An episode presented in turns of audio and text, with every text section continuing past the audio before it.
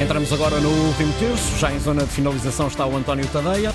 Sérgio Conceição falou antes do jogo com o Boa Vista, em conferência de imprensa. O jogo é hoje à noite. Sérgio nunca perdeu no Bessa, só tem um empate. O treinador azul e branco abordou várias matérias, deixando críticas à imagem que, na sua opinião, tentam passar da desvalorização de alguns jogadores do Porto que custaram muito dinheiro aos Dragões. Os reforços foram assunto, tal como jogadores que, por causa das seleções, estão fora também no mês de janeiro. A, a, a abordagem de Sérgio foi, como disse, muito variada. António, viva, bom dia. Olá, bom dia, Ricardo. Como é que avalias eh, globalmente as palavras de Sérgio Conceição?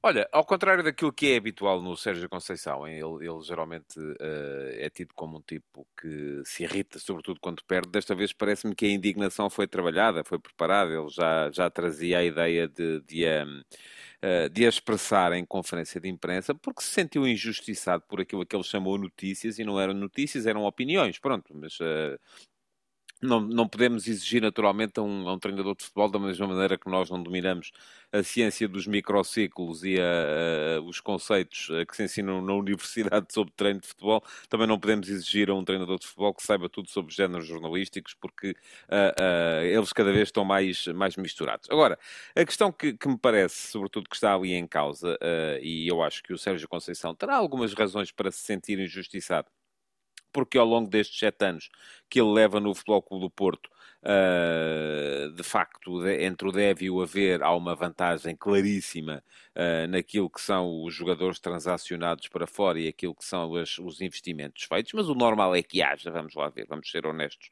Uh, qualquer clube português tem essa, tem essa diferença e sobrevive sobretudo à conta das mais-valias geradas no mercado de transferências, mas aquilo que depois me causa aqui alguma, alguma questão. Não são op as opiniões de que o Sérgio Conceição se queixa, que dizem que ele deitou nos últimos tempos 45 milhões de euros ao lixo. Uh, eu não diria a coisa assim, como é evidente, mas é aqui uh, uma, uma uh, separação clara entre aqueles que são os maiores investimentos que o Futebol do Porto fez nos últimos dois anos, uhum. e não era assim até, até há pouco tempo, e aquilo que são os jogadores aos quais o treinador mais tem uh, recorrido. Uhum. Repara, eu uh, também fui ao Transfermarkt, que foi o mesmo portal uh, que o, que o Sérgio Conceição recorreu ontem na conferência de imprensa, e nos últimos dois anos, em sete jogadores que o Porto contratou acima dos 5 milhões de euros, e vamos lá ver, 5 milhões não é, hoje em dia já, já estamos a ver o Benfica, o Sporting, o próprio Porto a comprarem os jogadores a 20 milhões de uhum. euros, mas dos sete jogadores que o Porto comprou acima dos 5 milhões de euros, só um se impôs na equipa. Os outros são o Ivan Raimia, 10 milhões, ainda não se impôs, Nico Gonzalez, 8,4 milhões, não se impôs, Fran Navarro, 7 milhões, não se impôs, David, este, este ano, depois no ano passado, David Carmo, 20 milhões, não se impôs.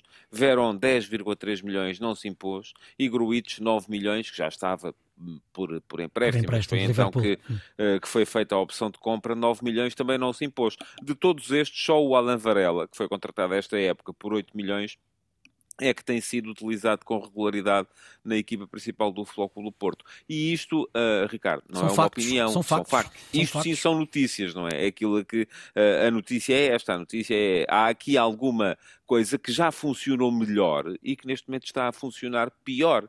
E eu acho que essa deve ser a preocupação uh, do, do, da estrutura do Futebol Clube do Porto, é perceber por que razão é que uh, os jogadores nos quais mais investe depois acabam por não ter o devido uh, reconhecimento por parte da estrutura técnica e acabam por não estar a jogar. É o treinador que não os escolhe?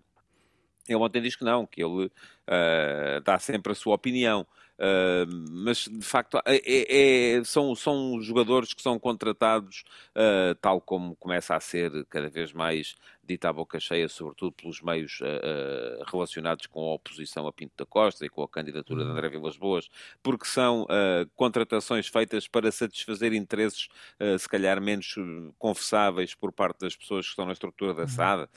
tudo isto são respostas e têm que ser factuais, que têm que ser dadas num momento que é complicado, não só para o Porto, mas para todas as equipas portuguesas no plano financeiro. Obrigado, António. Uh, o último terço volta na próxima segunda-feira com o Carlos Daniel.